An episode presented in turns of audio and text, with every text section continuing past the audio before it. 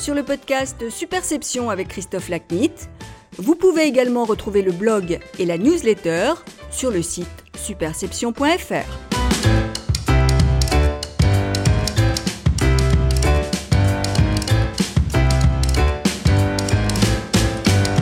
Bonjour, je suis ravi de vous retrouver pour ce nouvel épisode du podcast Superception. Aujourd'hui, mon invité est Assael Adari, cofondateur et président du cabinet de conseil Occurrence. Assael est l'auteur de l'excellent livre Communication et marketing responsable, enjeux et pratiques d'un secteur en révolution, récemment paru aux éditions Duno, et notre conversation traite donc de cet impératif de responsabilité de nos métiers.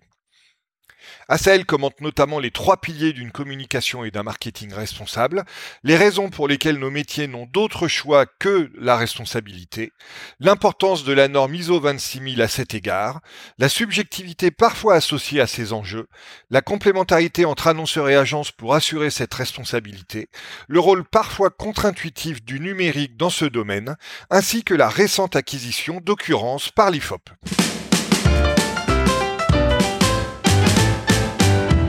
Asael, bonjour et merci d'être euh, l'invité du podcast Superception. Euh, sachant que tu es en plus l'invité pour la, pour la seconde fois, que j'espère peut-être deuxième, euh, et tu rentres dans un club très très fermé et très très exclusif. Je rigole évidemment des personnes qui participent à leur, à leur deuxième épisode du podcast Superception, et souvent c'est des personnes qui ont écrit un bouquin, donc qui sont venus la première fois et ensuite qui, qui reviennent pour leur premier ou leur deuxième ou leur énième bouquin, comme dans ton cas. Merci beaucoup, merci à toi, et jamais 203. On reviendra. reviendrai une troisième fois, c'est sûr. Exactement, on, reviendra. Euh, bon, donc, donc dans ton cas, Celle, euh, comme pour tous ceux qui participent pour une pour une seconde deuxième fois, euh, on va pas repasser en revue ton, ton parcours euh, de vie qu'on a qu'on a passé euh, ensemble en revue. je peux renvoyer nos, nos, auditeurs qui voudraient en savoir plus à ton sujet à l'épisode 53 du, du pod Superception. Aujourd'hui, on va se concentrer sur le, le, livre. Alors, je sais plus le combienième c'est que que tu as euh, commis, mais en tout cas, c'est ça, ça, on arrive à un certain nombre maintenant de ton de ton côté. Euh, donc l'ouvrage que tu as récemment publié aux éditions Duno, qui s'appelle Communication et marketing responsable. Euh, donc euh, je le dis d'emblée, euh, moi j'ai trouvé le livre très très riche. Donc évidemment, on va pas pouvoir tout couvrir par rapport à ce que tu abordes dans le livre, mais j'ai sélectionné quelques thématiques qui m'ont qui m'ont paru intéressantes d'approfondir avec toi par par oral aujourd'hui. Si tu en es. Grand plaisir, merci beaucoup. Mais je t'en prie, avec plaisir aussi. Alors, première question peut-être pour établir les fondamentaux comme euh, j'aime bien le faire à l'habitude. Euh, comment tu définirais ce qu'est une communication et un marketing responsable? Alors en fait, la, la, la définition, euh, elle est assez simple, mais il faut souvent d'abord commencer par déconstruire un faux ami.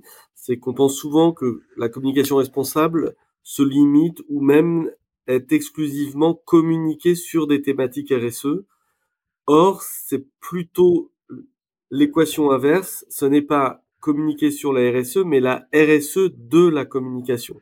C'est-à-dire que je, je, je, fais souvent cette métaphore, la communication est un véhicule. Dans ce véhicule, euh, elle met des messages, elle, elle, elle, elle, accueille des messages comme passager. Euh, Qu'elle accueille le message RSE, c'est la moindre des choses, et c'est ce que font très bien quasiment euh, toutes les toutes les organisations de communication ou les agences et depuis des années donc euh, ce, serait ce serait surprenant que la com responsable ne soit que ça. Donc ce n'est pas communiquer sur des engagements RSE c'est se questionner sur la RSE de son métier. Donc c'est ouvrir le capot du véhicule, se questionner sur comment est fabriqué ce véhicule. Donc c'est beaucoup beaucoup plus introspectif, beaucoup plus révolutionnaire euh, parce qu'on va euh, on va euh, en gros faire la psychanalyse de son de, de ce métier. Et donc ça c'est pour déconstruire c'est pour déconstruire la définition, mais pour la construire, il y a vraiment trois piliers. Le premier pilier de la com responsable, c'est la sincérité, l'authenticité, l'éthique des messages et des pratiques. Le deuxième pilier, il est plus, il est, il est plus, plus habituel, c'est l'éco-socio-production de tout ce qu'on fait, de tous les objets de com, et on, reviendra peut-être dessus, mais c'est bien éco-socio-production et pas juste éco. Et puis le troisième pilier, c'est un pilier plus méthodologique, c'est le fait de euh, d'uploader un nouveau logiciel dans notre manière de faire les choses et de davantage co-construire ou de tisser, moi j'aime bien cette expression, de tisser avec les parties prenantes le, les réalisations en matière de communication. Et du coup, euh, tu écris au, début du livre que, le, que cet enjeu représente à la fois une question de vie ou de mort pour, euh, pour nos métiers et aussi une, euh, une, une opportunité de renouer avec leur vision stratégique. Donc voilà, explique à nos auditeurs le, le double, la, la double vocation de, de cet enjeu. Oui, tout à fait, parce qu'il y a, y a, un vrai sujet. Enfin, de, tous les, les, praticiens qui, qui t'écoutent euh, le savent bien. Il y, a, y, a, un vrai sujet, il y a un vrai bashing sur nos métiers qui atteint aujourd'hui des proportions assez fortes hein, euh, sur, sur, sur, nos métiers. Euh, on est un métier extrêmement régulé par la loi et ça va pas se terminer. Euh, le, le, climat et résilience n'a pas oublié la, communication et la publicité dans, dans la loi. Il y, a, plusieurs éléments qui nous concernent. Donc, on est à un moment où vraiment, le, j'aime bien cette expression des anglo-saxons, la notion de license to operate, euh, et vraiment notre license to operate, quand on est dans les métiers de la com, est vraiment de plus en plus limité, et il va le devenir de plus en plus et on n'est pas très loin euh, de, de, de, considérer euh, que communication rime avec pollution. Voilà, donc, donc là, il y a vraiment il y a un momentum parce et donc c'est pour ça que je parle de, de vie ou de mort, même si c'est pas c'est pas une on va pas on va pas disparaître en claquant des doigts. Ça va être une lente érosion de notre métier, mais on va nous interdire de plus en plus de certaines pratiques et, et des certaines manières de pratiquer pour à la fin euh, vraiment réduire vraiment réduire notre notre activité. Et, et dedans, il y, a, il y, a, évidemment une opportunité, c'est d'abord de, de, réinvention, de créativité, euh, de, de, de, repenser vraiment comme une nouvelle grammaire, une nouvelle syntaxe de notre métier. Ça, je trouve ça passionnant. Enfin voilà, et ça vient, là comme responsable, vient en plus réaffirmer un certain nombre de alors des essentiels. Euh, voilà, remet la communication au centre du village. Quand on quand on va venir dire la communication n'est pas une grande machine à laver euh, de l'entreprise, c'est pas des washing sur washing sur washing. En fait, on vient simplement rappeler quelque chose qui est à la base de notre métier, hein, mais on vient le remettre au milieu. Euh, c'est que on est responsable des contenus. Euh, vraiment jusqu'au bout, on a le final cut, c'est-à-dire après la fonction com. Moi, je dis souvent, la fonction com, c'est le dernier check, checkpoint avant la diffusion. Donc, donc, et ça, la, RSE nous donne un levier, une arme supplémentaire pour faire valoir ce rôle euh, extrêmement stratégique après nous, c'est diffusé. Donc euh, après nous, euh, euh, il y a des greenwashing. Y a... On était le dernier rempart. Donc c'est, on le sait, nous les praticiens, on le sait bien. Mais la RSE vient, la RSE de la com vient nous donner une argumentation plus forte pour pour le réaffirmer. Alors tu écris aussi, euh, d'ailleurs à juste titre, hein, à celle que la communication et le marketing responsable euh, doivent être mis en œuvre pour euh, pour qu'ils soient bons pour la société et le business, et que sinon ils vont être imposés sous la contrainte de la loi. Et tu cites à cet égard deux exemples dans le livre, hein, un exemple plutôt négatif qui est la restriction de la communication sur le tabac et l'alcool, où sans interdire les produits concernés pourtant jugés dangereux, la communication a été restreinte. Et puis la loi Sapin sur la régulation de la publicité alors, dans le premier volet, on avait un, une communication et un marketing qui ont été des, des, victimes collatérales, voire des victimes expiatoires, alors que dans le second, ils étaient plutôt au cœur du problème. Donc, quels enseignements penses-tu ont été tirés de ces deux expériences par notre secteur d'activité et qu'est-ce que toi tu en retiens? Alors c'est vraiment la, la, bonne analyse à faire. Hein. C'est que parfois c'est exogène, parfois c'est endogène, et qu'en effet on a il y a encore eu un cas récemment. Euh, WWF a fait un travail sur euh, la publicité et les, les SUV. Euh, ils ont fait le calcul en disant euh, sur une journée euh, donnée, un Français peut être exposé à quasiment deux matchs de foot consécutifs de pub sur les SUV, c'est-à-dire à peu près voilà 3 heures 3 heures 50. donc Or les SUV, or les SUV sont sont les véhicules les plus vendus en France, donc la publicité est coupable. Donc. Et donc à nouveau, la, la, publicité comme comme comme victime expiatoire de d'un secteur qui serait euh, qui serait peu vertueux.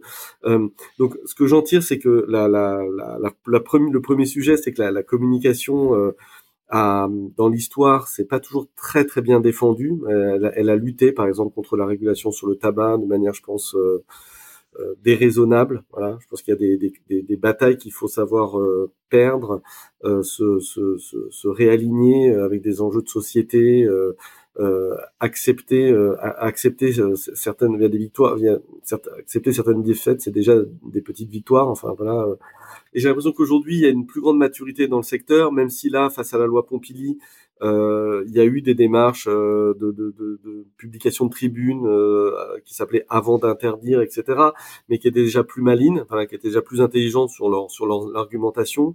et puis et puis après, je pense qu'il y a un facteur qui fait que d'un seul coup la loi, enfin l'intérêt de la loi et l'intérêt du secteur se rassemblent, c'est le sujet de, de l'attractivité de nos métiers. On y reviendra peut-être, mais voilà, il y a un vrai sujet sur l'attractivité de nos métiers. On ne sait plus retenir les talents, on ne sait pas bien les faire venir.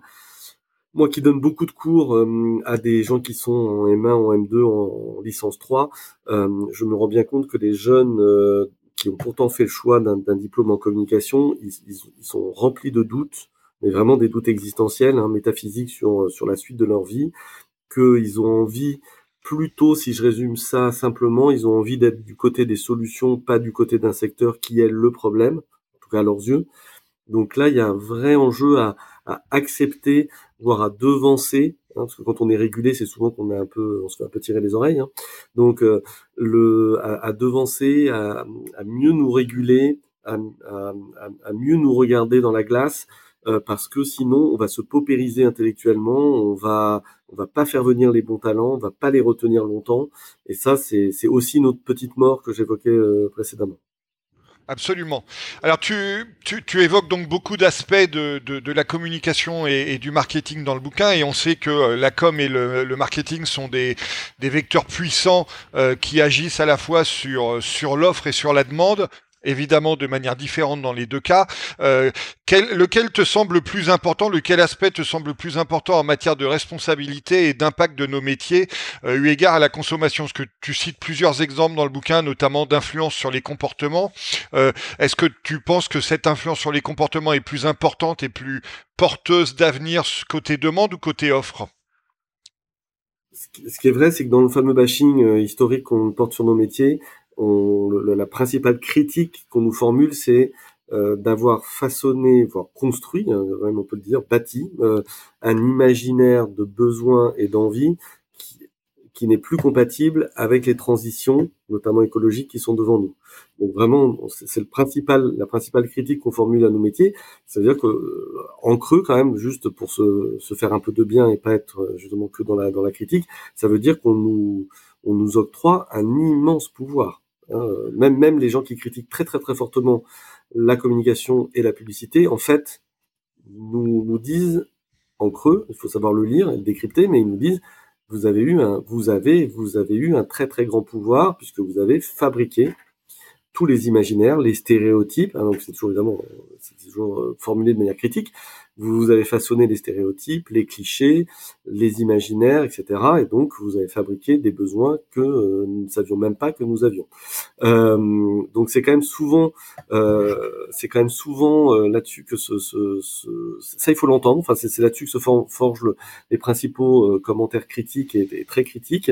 donc, ça, il faut l'entendre. C'est pas totalement faux en plus dans l'histoire de la communication.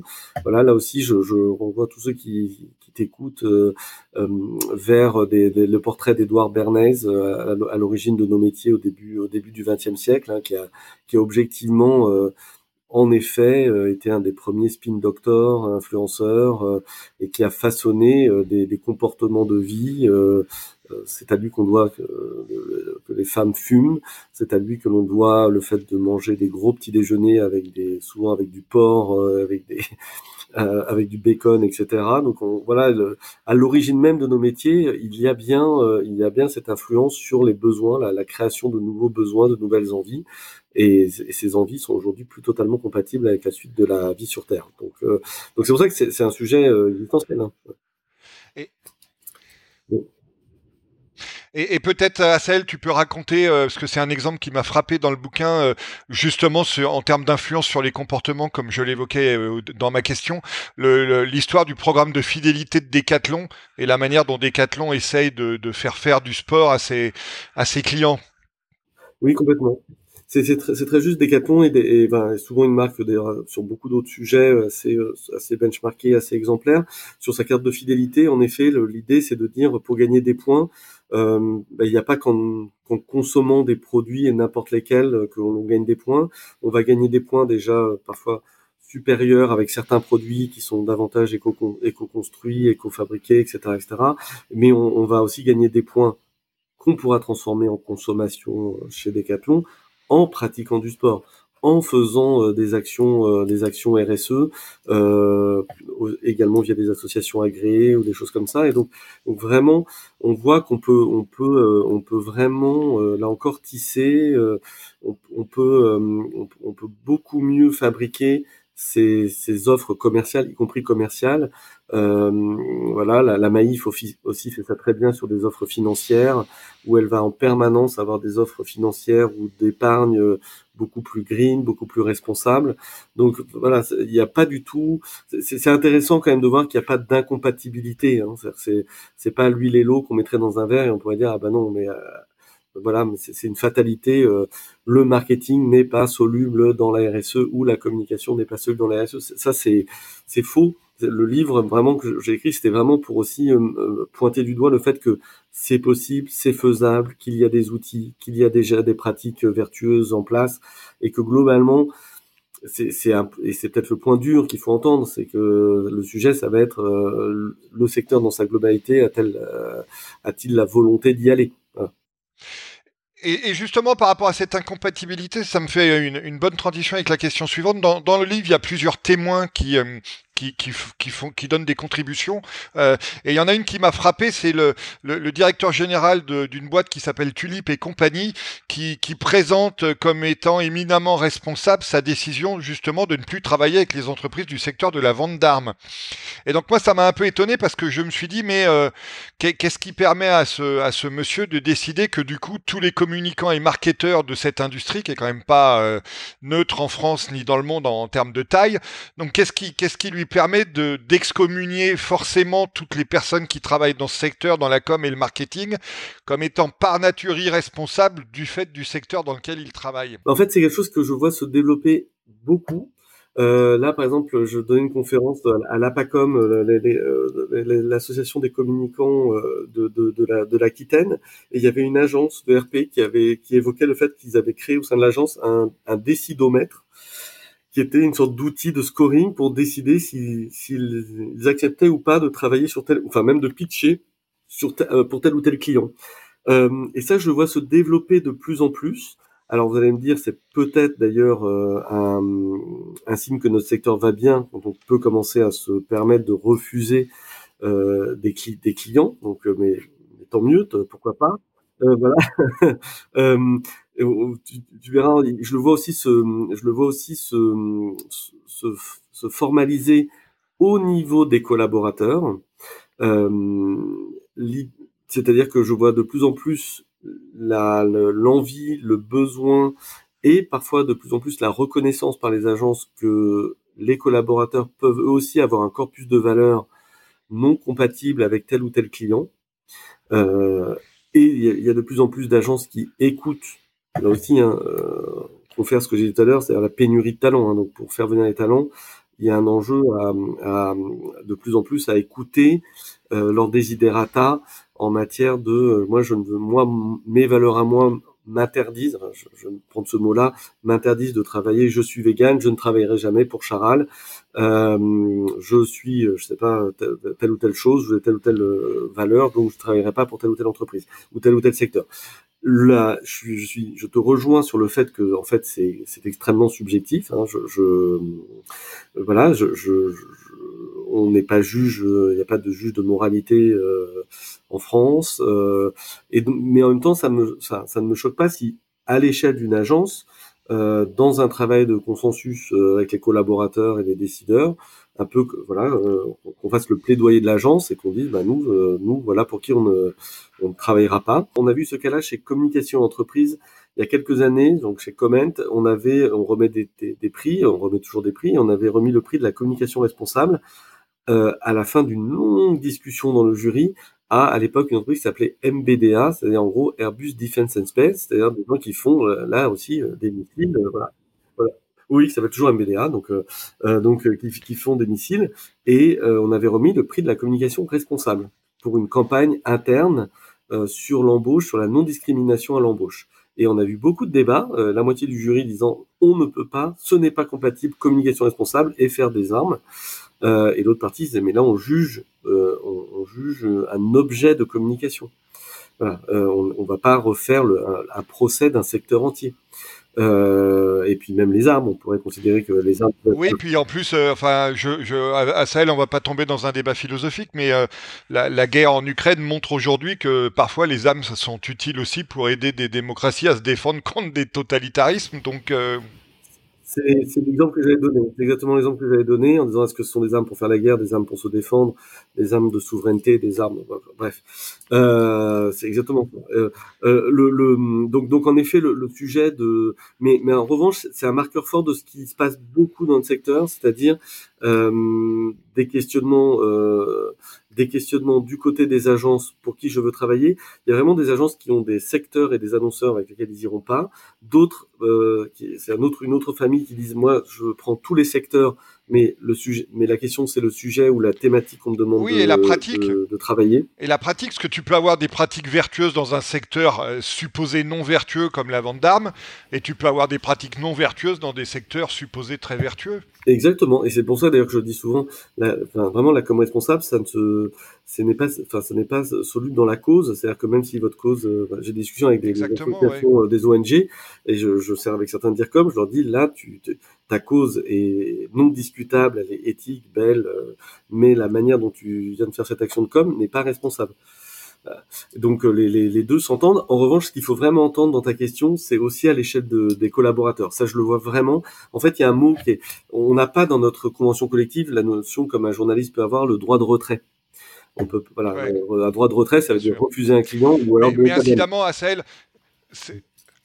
C'est une, problématique qu'on voit dans toutes les entreprises et pas uniquement dans les agences de com. Hein. Tu sais, euh, moi, euh, je, comme tu sais, je suis pas mal la tech et il y a eu un débat, par exemple, dans, beaucoup d'entreprises de la tech sur euh, à qui on vend nos systèmes de reconnaissance faciale, etc. Et d'ailleurs, Microsoft récemment a, a, annoncé qu'ils allaient plus commercialiser ces, ces systèmes qui permettent d'identifier des sentiments, des ethnies et autres parce que voilà, ça, ça, leur paraît pas, ça leur paraît pas, pas pertinent et, effectivement, ça peut être attaché à, une approche éthique ou autre. De même que je comprends très bien euh, l'approche de, de, jeunes, parce que j'en ai, euh, il se trouve dans ma famille, des, qui peuvent être véganes et dire on va pas travailler pour Charles. Ça, ça me choque pas du tout.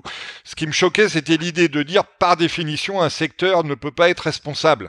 C'est là où ça me semblait un peu aller loin mais, mais sur le reste, euh, on est, on est tout à fait d'accord. Cette nouveauté chez les, euh, là aussi, hein, dans cette nouvelle génération qui entre dans les, dans les agences, euh, là, il va falloir l'intégrer et on commence à avoir même de plus en plus des rituels euh, dans certaines agences où vraiment il y a des vrais rituels où, où chaque collaborateur vient poser sur la table euh, ses, ses, interdits ou ses, ou difficultés ou ses doutes, ce qui est assez sain. Après, euh, si à la fin des fins on peut plus travailler pour, enfin, si la somme des interdits fait que euh, on peut plus travailler pour personne, là ça va être un problème. Mais euh, mais l'idée, l'idée, l'esprit me semble euh, intéressant.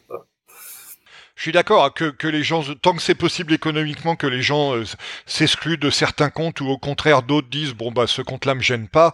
Ça, ça pour le coup c'est tout à fait simple parce que ça veut dire que même même pour les annonceurs concernés, ça veut dire que les gens qui travailleront sur leur compte seront d'autant plus on aura, motivés. On aura des gens motivés, on aura des gens qui ne vont pas à reculons et donc euh, bien sûr.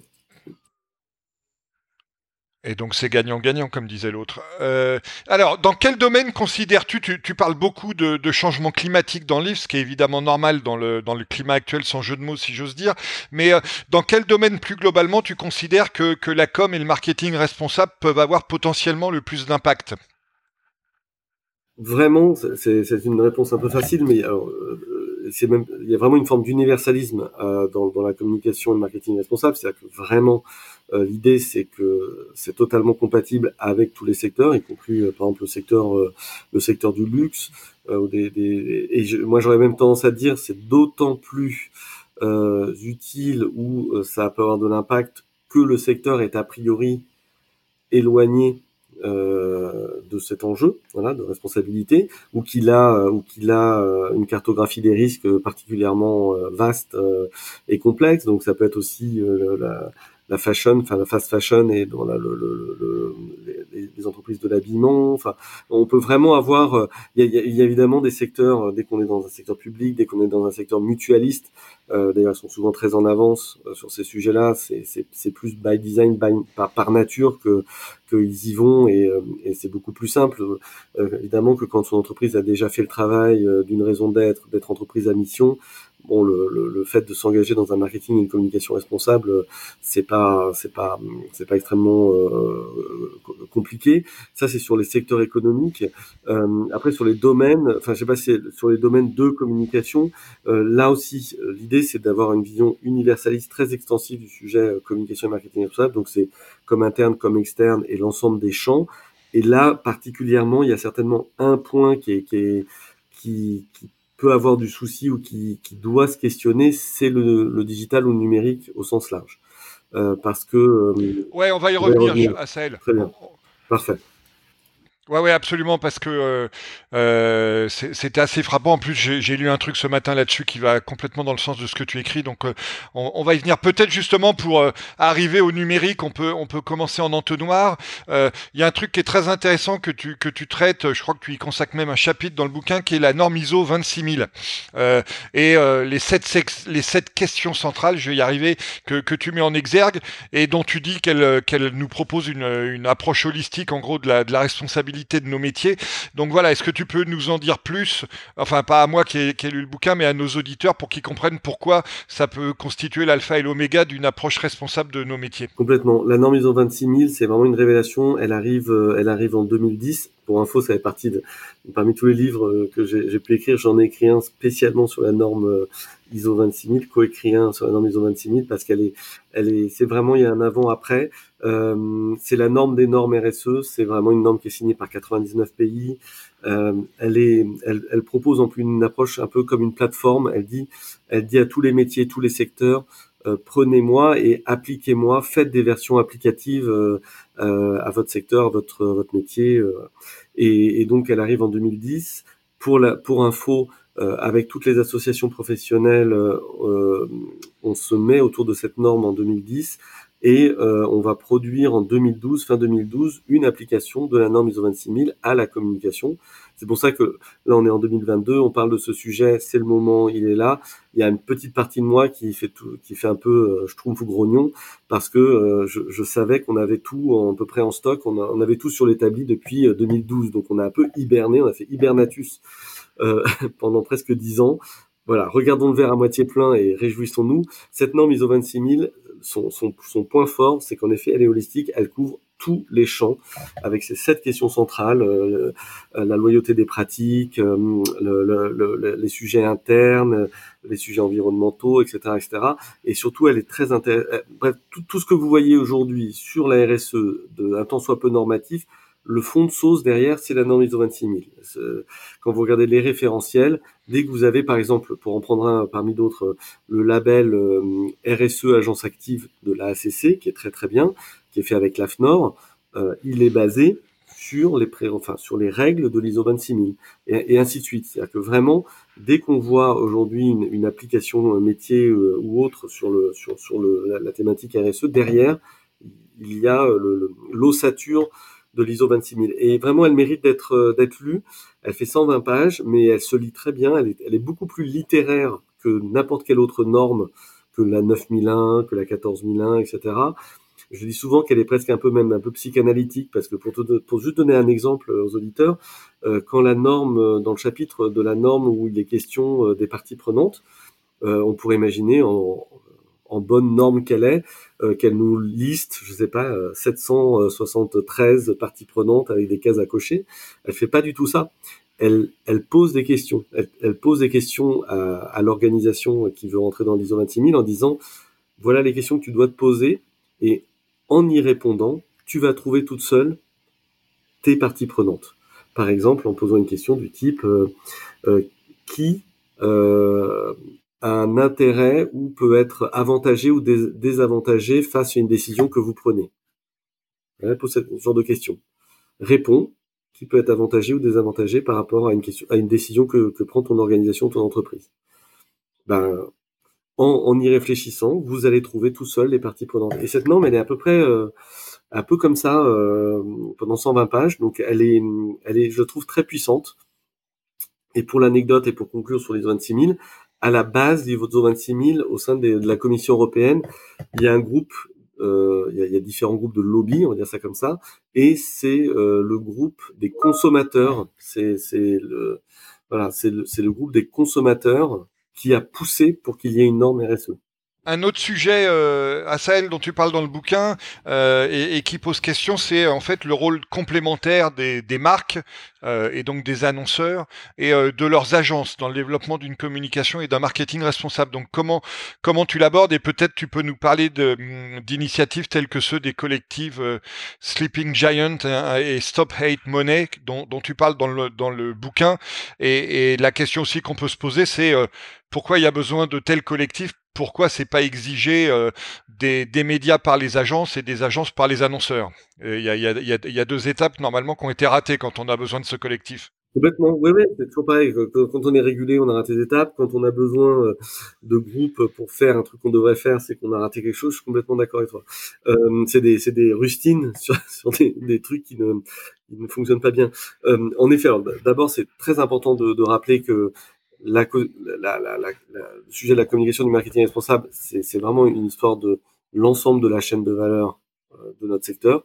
Et il faut surtout, c'est certainement pas en jouant euh, les agences contre les annonceurs, les annonceurs contre les agences que, que l'on va y arriver.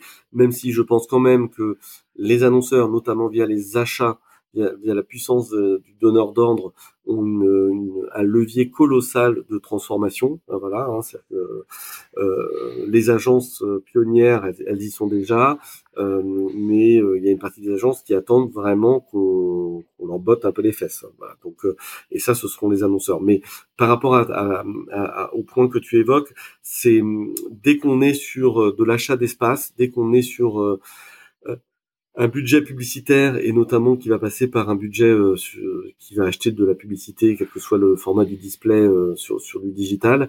Euh, le plus souvent aujourd'hui, d'ailleurs, le gros de l'investissement, il passe par du programmatique, c'est-à-dire de, de la vente aux enchères en temps réel.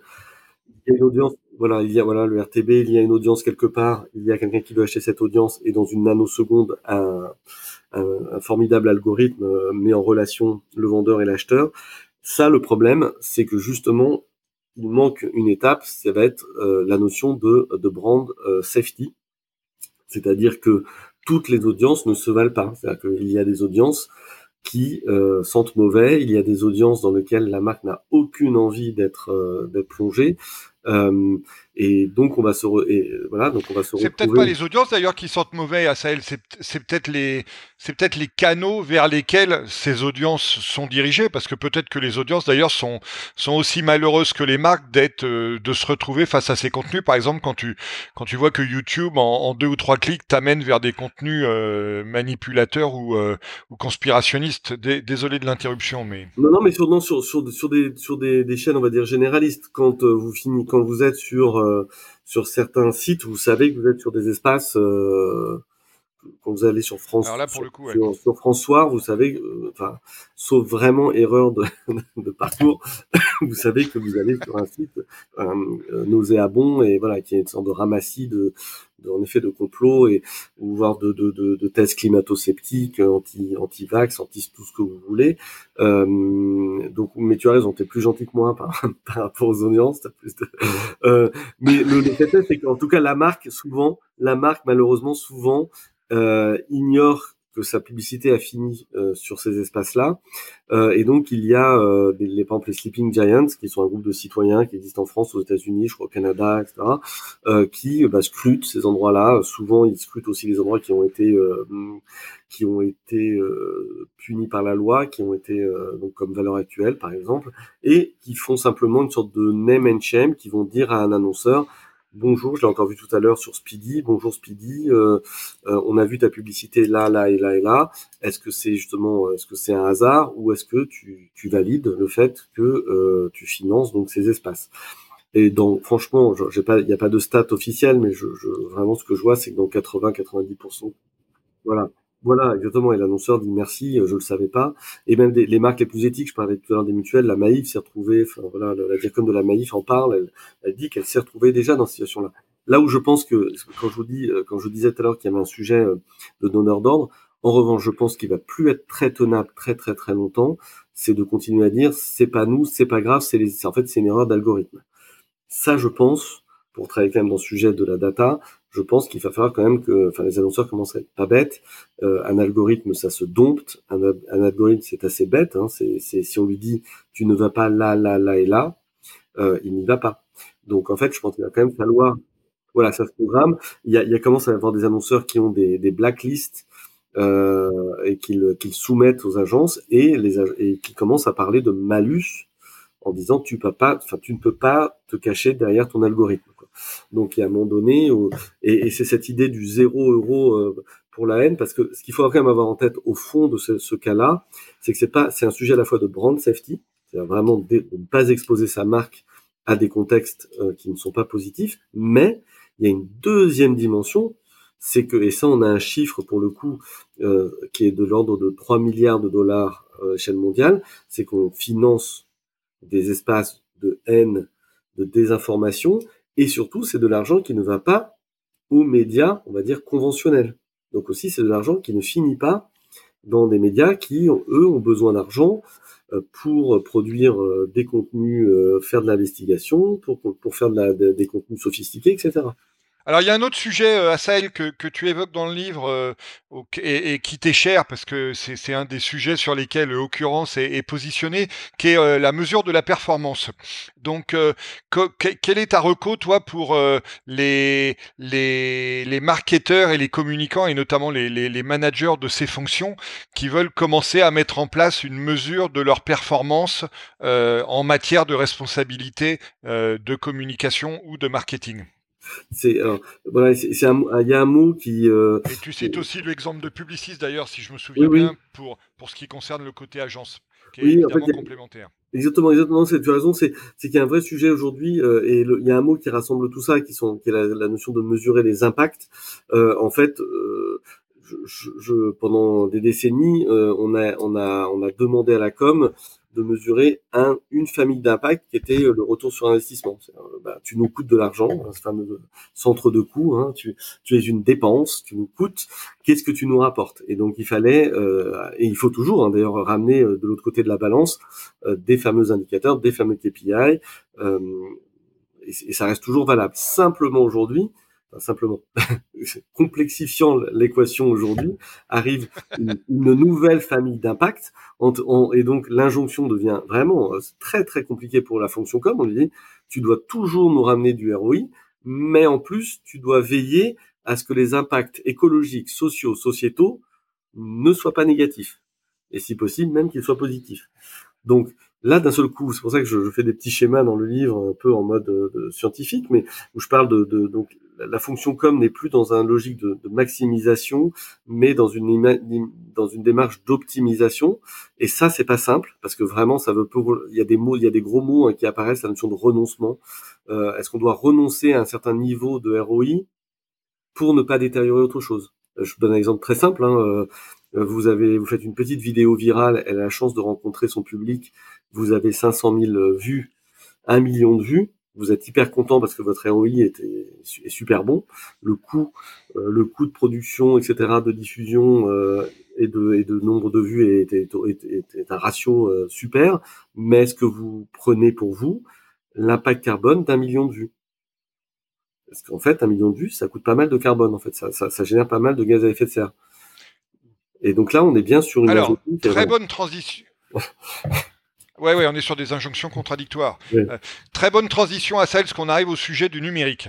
Donc, euh, tu, tu, rappelles dans le livre, et contrairement aux idées reçues, que euh, le passage du physique au numérique n'est pas forcément responsable, même si il est perçu comme tel. et alors, justement, je te disais tout à l'heure que je lisais ce matin des données intéressantes par rapport à ça, parce que je lisais une étude qui montrait que les émissions, alors c'est pas la com, hein, mais c'est globalement le numérique, que les émissions de gaz à effet de serre nécessaires aux fonctions fonctionnement du numérique représente entre 2 et 4% du total mondial de ces émissions et qu'en fait c'est une empreinte carbone supérieure à celle du secteur de l'aviation.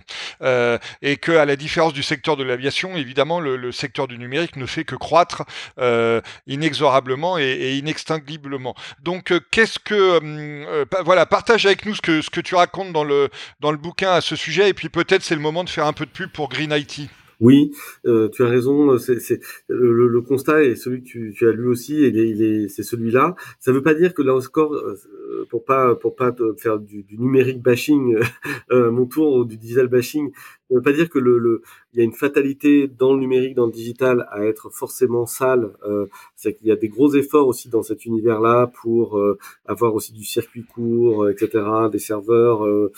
Bon, etc., Néanmoins, le fait est que... Ouais, ou le logo, euh, tu, tu, parles aussi, excuse-moi celle de t'interrompre de nouveau, mais tu, tu, mentionnes aussi l'exemple qui est assez euh, basique du logo de BMW dont le fond n'est plus noir mais transparent. Voilà. donc il y a des choses assez simples à faire voilà. aussi. Et il y a beaucoup de choses sur le numérique, il y a vraiment plein plein de petites actions. On en, enfin, pour donner juste une petite action, par exemple, on commence à avoir des mouchards dans des contenus qui font disparaître les contenus parce que, euh, un peu comme une DLUO d'une boîte de conserve, en disant ce contenu-là, en fait, on le fabrique, mais on, on lui met déjà une de fin euh, où il va s'auto-dissoudre, s'auto et donc ne plus venir euh, euh, sédimenter dans les serveurs.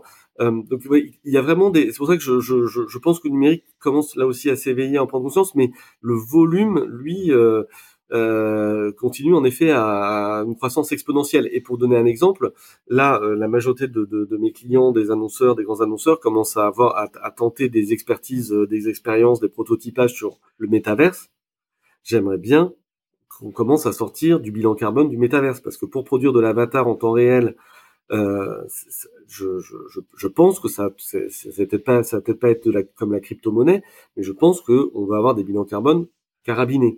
Donc c'est là où je dis que la fonction com, elle doit être vigilante. Si on vient demain vous proposer euh, une expérimentation sur le métaverse, il faut pas forcément dire non, mais avec mon fameux triptyque, c'est quoi le coût, le, coût, c'est quoi le ROI éventuel, et c'est quoi les autres impacts que l'on que l'on que l'on est en train de créer? Donc voilà, le, le, et, et, ça veut dire, c'est certainement sur le numérique qu'il y a certainement des démarches plus fortes de renoncement. Euh, il y a des il y a des, des expériences, il y a déjà des entreprises qui créent des, des de l'éco-digitalisation, enfin qui produisent, euh, qui font de l'éco-production digitale. Euh, ça peut vouloir dire des gros renoncements, par exemple pas de moteur de recherche, peut-être pas d'annonce, pas de pas de newsletter, beaucoup moins de vidéos. Donc en effet, c'est là où je dis qu'il y avait toute une grammaire ou une syntaxe à réinventer, hein, parce que et là, euh, il faut vraiment aller voir euh, le site euh, de cette association Green IT. Ce sont ce sont des gens qui sont dans le métier, donc c'est pas c'est pas des gens qui regardent le métier et qui nous donnent euh, donneurs de leçons. Ils sont ils sont dans le métier. Ils ont émis 115 recommandations pour euh, aller vers du Green IT. Euh, ce qui est intéressant sur le site, le site est une mine d'or, c'est-à-dire qu'il c'est à la fois du contenu, des formations, euh, des outils. Voilà, c'est très open source. C'est, il y a des formations payantes, mais sinon c'est très très très open source. Et franchement, la, la, la, la com aurait, ce serait utile que la com dise à son IT ou sa SI d'aller d'aller sur ce site Green IT. C'est-à-dire qu'on est je, pense qu'il voilà, la, pareil, la com n'est pas le seul euh, contributeur du numérique dans sa boîte, hein, loin de là, mais euh, on est assez, je pense, euh, on est assez, on est un fabricant en tout cas d'outils, d'interfaces numériques, de plateformes. Donc à partir de ce moment-là, il faut quand même qu'on ait ce, ou qu'on oblige nos IT à regarder aussi de ce côté-là. Absolument. Euh, il y a une notion qui ressort, je trouve, dans, le bouquin, peut-être en filigrane, euh, c'est celle de pédagogie. Euh, la com, évidemment, fait beaucoup de pédagogie vers ses audiences, c'est un de ses rôles clés, mais je trouve qu'il y a aussi beaucoup de pédagogie à faire de la com vers ses dirigeants. Alors sur la vocation, dans certains cas sur l'utilité quand il y a encore du retard à cet égard dans certaines entreprises, mais évidemment, tout ce que tu évoques dans le bouquin et tout ce qu'on évoque depuis le début de notre conversation va donner lieu euh, à de nouvelles euh, pédagogies nécessaires pour faire évoluer pour faire évoluer les mœurs. Alors comment comment tu abordes cette euh, problématique et comment tu vois les, marketeurs et les communicants se, positionner à son sujet? Oui, alors sur le sur le sur la pédagogie, c'est vrai que c'était hum, c'est important. je, pense qu'on est, on, y avait une fonction qui qui peut avoir ce rôle-là par, sa vision holistique de l'entreprise, par euh, souvent sa, dimension euh, un peu de vigie. Moi, j'aime bien euh, dire que voilà le, la, la, DIRCOM elle est en haut du mât ou, à la proue du bateau et c'est elle qui voit les icebergs ou la côte ou des choses. Enfin bref, et elle a ce rôle-là aussi hein, de, savoir trouver des mots pour pour transformer ses dirigeants aussi sur ces sujets-là. On vient de parler du du digital. Hein. Par exemple, le, le, faux ami que le papier, ce serait des forêts euh, en moins et le digital, hop, ce serait super propre. Ça, c'est souvent un vrai un, sujet qui est déjà dans les dans les comex. Hein. C'est-à-dire que c'est un faux ami qui est, qui est déjà dans ces endroits-là. Euh, donc, je, pense que c'est c'est vraiment un rôle euh, un rôle essentiel. De, alors on peut parler d'évangélisation, on peut parler de pédagogie, on, euh, mais c'est un point. Euh, je, ouais, je, je, pense que c'est un, un, un point très très important. Je, je vois par exemple euh, un truc tout bête, mais je vois beaucoup de dire comme aujourd'hui, ben, déjà il y a un certain temps, mais toujours aujourd'hui, être les moteurs pour faire faire à, à leur comex la fresque du climat, par exemple. Euh, c'est souvent euh, l'initiative, elle vient souvent de la fonction com, par exemple. Et euh, j'étais encore allé dire com ce matin, qui venait de faire faire à leur comex une fraise du climat, et, et un, le comex leur a été très, enfin, leur a adressé toutes leurs félicitations d'avoir pris cette initiative, et, et, ça avait clairement remis tout le monde, réaligné, resynchronisé tout le monde, par exemple. Autre, autre thème du, bouquin, tu, évoques l'importance de l'écoute. Je crois que c'est vers la fin du bouquin. Et moi, j'adhère évidemment, à, évidemment à, ce, à ce constat, à cette nécessité. Et je cite toujours un, un, proverbe américain qui dit que si euh, Dieu nous a donné deux oreilles et, une bouche, c'est pour qu'on écoute deux fois plus qu'on parle. Euh, donc, quels sont les conseils que, tu donnerais aux, communicants et aux marketeurs qui nous écoutent pour euh, qu'ils aient une écoute qui soit à la fois authentique, sinon elle est, elle est, elle est pas utile, mais qui soit aussi performante pour leur entreprise? Oui, c'est une bonne, euh, c'est une bonne, ouais, c'est vraiment important parce que le, euh, enfin, c'est la, la, la, la, RSE, enfin la RSE de la com, donc la communication responsable, c'est, hum, c'est pour ça que c'est le troisième pilier, c'est un pilier très important, c'est-à-dire la manière dont on fait notre métier. Et puisque c'est un mot que j'ai pas encore prononcé, euh, puisque globalement la com responsable, on voit bien que ça sous-entend une forme de sobriété. Ce qui pareil, c'est un gros mot dans notre secteur. Hein. Ça veut dire quoi de la com sobre? C'est pas évident. Hein. moi qui travaille sur ce sujet-là, je, je, je on, pourrait en débattre pendant un séminaire de cinq jours euh, non-stop sur c'est quoi de la com sobre et comment on fait de la com sobre. Mais le seul point où j'arrive à, matérialiser cette sobriété, c'est en disant la com responsable, c'est une com moins mais mieux. Donc moins mais mieux, euh, ça sous-entend qu'on va délivrer un juste message dans la juste quantité, euh, au juste moment, etc., etc. Mieux, pour arriver à mieux, c'est-à-dire plus en adéquation pour faire ça, plus en adéquation avec le besoin euh, de nos parties prenantes, ça veut dire qu'il faut l'écouter vraiment profondément. Et c'est la seule manière dont je vois que ça, où je vois que le ROI peut, euh, peut peut, être totalement compatible avec les impacts écologiques, sociaux et sociétaux. Donc mieux, ça sous-entend qu'on a une performance, que on ne nie pas l'enjeu du ROI. Je pense qu'il faut pas. Euh, moi, je dis souvent, la com responsable, c'est pas de ne plus faire de la com. Hein. C'est de la com efficiente. Euh, et pour ça, euh, il faut placer au cœur la partie prenante. D'ailleurs, souvent, on commence à entendre un petit mot que j'aime bien, qui est la notion de partie intégrante et non pas prenante c'est-à-dire qu'on l'intègre. Je, je, je, pareil, j'ai entendu cette expression que je reprends souvent. Au lieu de parler de storytelling, parlons de story weaving, de, de tissage, euh, de tissage, comme si on tissait une natte avec nos parties prenantes. Ça, ça veut dire vraiment qu'il faut écouter profondément, qu'il faut mettre la partie prenante dès l'amont. Euh, et c'est là où il y a un vrai travail euh, fort en se disant, au final, on va gagner de l'efficacité en écoutant mieux en écoutant mieux, c'est-à-dire que le format sera le bon, le momentum de la diffusion sera le bon, le, le, la linguistique, les mots qu'on va employer seront le bon, etc., etc. Mais ça, c'est c'est je, je, c'est une difficulté par rapport à et ça ne peut se réussir que si on fait aussi moins, parce que moins d'un seul coup, ben, on va réduire le flow, on va réduire le flow, on va réduire la fréquence, alors je, je, je c'est pas forcément de la slow communication, euh, mais on va réduire quand même la fréquence qui va nous permettre, dans les interstices du temps qu'on aura gagné, davantage d'écouter. Alors évidemment, on peut écouter là-dessus, ça, ça, les écoutes s'empilent, hein, depuis le social listening jusqu'à des vraies rencontres avec. Moi, je plaide pour des comités de parties prenantes, mais à l'échelle de la fonction com. Il peut y en avoir à l'échelle du, du COMEX ou des choses comme ça, mais on peut aussi euh, avoir des panels propriétaires, on peut, on peut faire beaucoup, beaucoup de choses. Il y a beaucoup, beaucoup de formats d'écoute. Euh, il y a aussi un format d'écoute qui est hors les murs. Hein. cest moi, je me souviens de, grands patrons, euh, voilà, chez, chez Renault, des gens comme ça, qui qui n'étaient pas contents quand ils voyaient trop de communicants dans les bureaux, parce qu'ils disaient qu'il fallait qu'ils soient dans les véhicules, qu'ils soient euh, sur le terrain. Hein. Euh, voilà, dans certaines boîtes de BTP, euh, si, si vous n'avez pas les bottes en caoutchouc et le casque pas très loin pour aller euh, c'est que vous n'êtes pas un bon communicant. Donc voilà. Pas euh, crédible. Voilà, pas crédible. Donc euh, donc et tout ça, c'est vrai que c'est du temps. Enfin, euh, je, je, je c'est pour ça que pour réussir l'écoute, je pense qu'il faut baisser le, il, fait, il faut baisser le, le, le, volume et la fréquence euh, pour laisser du temps à l'écoute, ce qui va nous permettre de d'avoir, moi j'appelle ça l'aéro, on va avoir des messages plus aérodynamiques.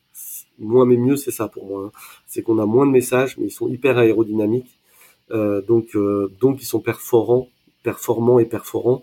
Euh, et, c'est, ça, c'est l'idéal, je pense, vers lequel on est, parce que là, on résout les deux points, les deux points durs, l'efficience, l'efficacité, le ROI, et, euh, et la le fait de minorer les impacts écologiques, sociaux et sociétaux. Alors il y a un autre sujet que tu abordes dans le livre qu'on n'a pas encore euh, évoqué, euh, qui est évidemment au cœur de la responsabilité, qui est celui de la relation des, communicants et des marketeurs bah, avec les équipes que euh, ou elles encadrent.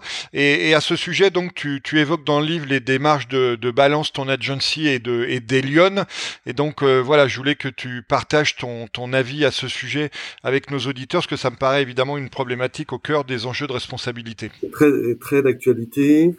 On voit bien donc, euh, on voit bien. J'ai beaucoup parlé de la responsabilité du donneur d'ordre vis-à-vis aussi de son voilà dans, l'achat responsable. Voilà comment on va. Euh, et il y a ce critère-là qui apparaît de plus en plus, c'est de se dire qu'est-ce qui se passe si l'agence que j'ai choisie ou dans le cadre d'un appel d'offres, cette agence n'est pas exemplaire en matière de de management, euh, qu'il y a des cas de harcèlement, etc. Donc euh, aujourd'hui, il y a des vrais, euh, voilà, il y a des vrais cas qui se qui se présentent euh, dans lesquels les annonceurs sont, sont très, enfin, sont très embêtés. Hein. Comment on fait, comment on gère ça Comment le, d'abord comment on le mesure réellement parce que je rappelle, je suis moi assez partagé hein, sur les démarches de balance ton agency et des Lyon. Enfin, j'essaie d'être équilibré, on va dire. Euh, ce n'est pas euh, ce, ce, ne sont pas, ce n'est pas une fonction de police, une fonction de justice. Donc il y a toujours un sujet entre la suspicion, le, la présomption d'innocence. Il faut quand même rappeler que c'est dans le cœur de notre constitution, la présomption d'innocence. Hein. Donc, euh, et une fois que, une fois qu'on a dit ça, euh, comment, euh, quelle est la sanction? Euh, Je suis présent dans Balance Agency. je vire mon agence, je vire l'équipe est simplement incriminé. Je, je, vire mon agence euh, à perpétuité. Est-ce qu'on invente la, la, perpétuité réelle en France euh, euh, dans, dans ce cadre-là? Donc c'est ce qui est sûr, c'est que aujourd'hui les annonceurs ont un devoir ont un devoir de suivre ce sujet, ça c'est certain. Et là-dessus, c'est positif parce que il faut des initiatives qui alertent. Donc le devoir d'alerte, il est là. Il faut suivre. Il faut Ensuite, engager plutôt une démarche contradictoire. Voilà, ne pas, ne pas cacher le sujet sous le tapis, convoquer son agence, écouter, qu'est-ce que tu fais, comment tu fais, etc., etc. Essayer d'appréhender le sujet, parce que ce qui est sûr, c'est que l'opinion publique, aujourd'hui, il y a des cas réels. Ça a été le cas sur euh, une crise avec Camailleux, à qui on a reproché d'avoir pris tel ou d'avoir pris son agence en disant, tu vois, euh, ton agence a fait une campagne qu'on juge sexiste, c'est normal, puisqu'elle avait des cas de harcèlement sexuel euh, en son sein. Et donc, un peu comme dans le BTP, c'est-à-dire si vous faites construire une, infrastructure, euh, que votre sous-traitant prend un sous-traitant qui prend un sous-traitant qui fait travailler des enfants, à la fin, le donneur d'ordre, il est rattrapé et il est responsable. Donc, on peut pas, on peut pas. Scope 3. Oui, c'est ça, exactement, scope 3 de responsabilité. Donc, on peut pas ne pas regarder, on peut pas ne pas être en veille, ça, c'est ça, je pense que c'est un, aujourd'hui c'est un devoir en matière de com responsable. Ensuite, qu'est-ce qu'on fait de cette veille? Qu'est-ce qu'on fait de cette information? Moi, clairement, les sources dont on parle là, ne sont pas des sources, ni des sources policières, ni des, sources judiciaires. Il n'y a pas toujours eu un travail de vérification hyper bien fait, contradictoire, absolu, etc. Néanmoins, voilà, l'alerte que ça génère doit du côté de l'annonceur, évidemment du côté des agences qui sont qui sont évoquées, hein, ça j'en parle même pas, mais c'est une évidence, euh, au moins euh, être une, petite balise qui nous dit, ok, je, je, je dois, je, je, me dois de, euh, de creuser le sujet.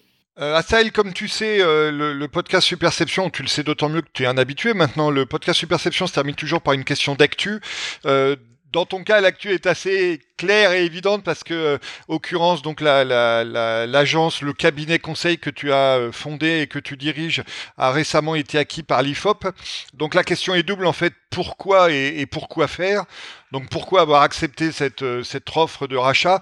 Et qu'est-ce que tu attends de, faire à l'avenir dans le cadre de ce nouvel écosystème au sein de l'IFOP euh, merci beaucoup de me poser la question. C'est, c'est, je, suis, je, suis, je suis assez euh, enthousiaste. J'adore quand on me pose la question parce que je peux y répondre. Euh, après, après 27 ans, après 27 ans de, la, de pure indépendance, hein, parce que je rappelle, euh, j'ai créé l'occurrence avec Benoît Volatier en 1995, donc euh, voilà, 27 ans après, euh, la, la, plusieurs questions se, se, posaient à nous. On a, on a, toujours fait de la croissance, donc c'était pas un sujet de, de, croissance, c'était un sujet de, de projet, de d'ouvrir vraiment un nouveau chapitre plus, plus international. Ce que les gens savent pas trop, c'est qu'Occurrence a quasiment 50% de son activité euh, de, de, de, collecte de la donnée hors de France. Euh, et donc il y a un vrai enjeu dans certains pays, dans certaines zones comme en Asie, euh, où ISOP est très très très présent depuis 1997, euh, d'avoir euh, d'avoir une source fiable pérenne euh, pour, pour, pour l'opinion et pour nos données. Euh, donc il y avait un vrai sujet de, de, de, d'enrichir, parce que là, ce qui est intéressant dans le projet avec IFOP, c'est que c'est vraiment un coupé-collé, c'est-à-dire que l'entité juridique occurrence demeure, la marque demeure, les équipes demeurent, je reste, euh, et, et sans, sans, sans, DLUO, justement, sans délai sans, délai d'obsolescence, euh, et, c'est c'est vraiment une, logique de couture plutôt que de on, on coupe plutôt qu'on dissout quoi. Euh, vraiment c'est c'est pas un sujet de faire dissoudre en l'occurrence dans IFOP, c'est vraiment pas pas du tout l'état d'esprit et c'est ça qui m'a séduit, hein. c'est-à-dire que vraiment euh, on, on, va avoir du occurrence euh, powered euh, euh enrichi par par les, les, solutions IFOP, la, la, puissance de feu IFOP, la, la notoriété d'IFOP, hein. IFOP c'est c'est 1938, vraiment tout, c'est une marque assez iconique dans notre secteur parce que ils ont le fait d'avoir été le premier institut, euh, donc l'institut français de l'opinion publique en 1938. Bien sûr. Ils ont inventé toutes les premières fois, enfin toutes les premières fois ils les ont, ils les ont faites. Donc il y a, il y a, il y a, y a quelque chose d'assez, d'assez sympa euh, là-dedans. Et puis euh, il y a vraiment il y a des ressources d'intelligence assez fortes, je le dis, parce que voilà, c'est des, des, gens comme, comme Frédéric Dabi, Jérôme Fourquet, Stéphane Truchy, voilà, ce sont des gens dans leur domaine qui ont, qui, euh, qui, réfléchissent. c'est vraiment du sens. Donc ça, ça nous a aussi beaucoup, beaucoup rapproché. Voilà, le fait qu'on essayait de, de, de proposer euh, au-delà, voilà, pas des tableurs Excel à la fin d'une mission, euh, mais vraiment de l'analyse et du sens. Donc, donc voilà pourquoi faire pour vraiment. Et puis après, il y a une dimension pour mes collaborateurs. Hein. Chez Occurrence, on est au total, on est 26. quand vous êtes une structure de 26, euh, il peut y avoir un sujet de quel, quel, bah, quel développement je propose à mes collaborateurs. On fait un peu de croissance, mais si on veut vraiment euh, proposer euh, des mobilités, des carrières à terme, des, des évolutions importantes, il faut aussi, voilà, il, y a, il, y a, il faut aussi savoir proposer quelque chose et faire ce pas. Eh ben écoute, euh, c'est sur ce beau constat et cette promesse pour l'avenir euh, de, de, tes équipes et, et de tes clients, euh, à Sahel, que nous allons conclure cette conversation à laquelle je te euh, remercie d'avoir participé. Merci à toi, merci beaucoup. Merci d'avoir suivi cet épisode du podcast Superception. Vous pouvez également retrouver le blog et la newsletter sur le site superception.fr.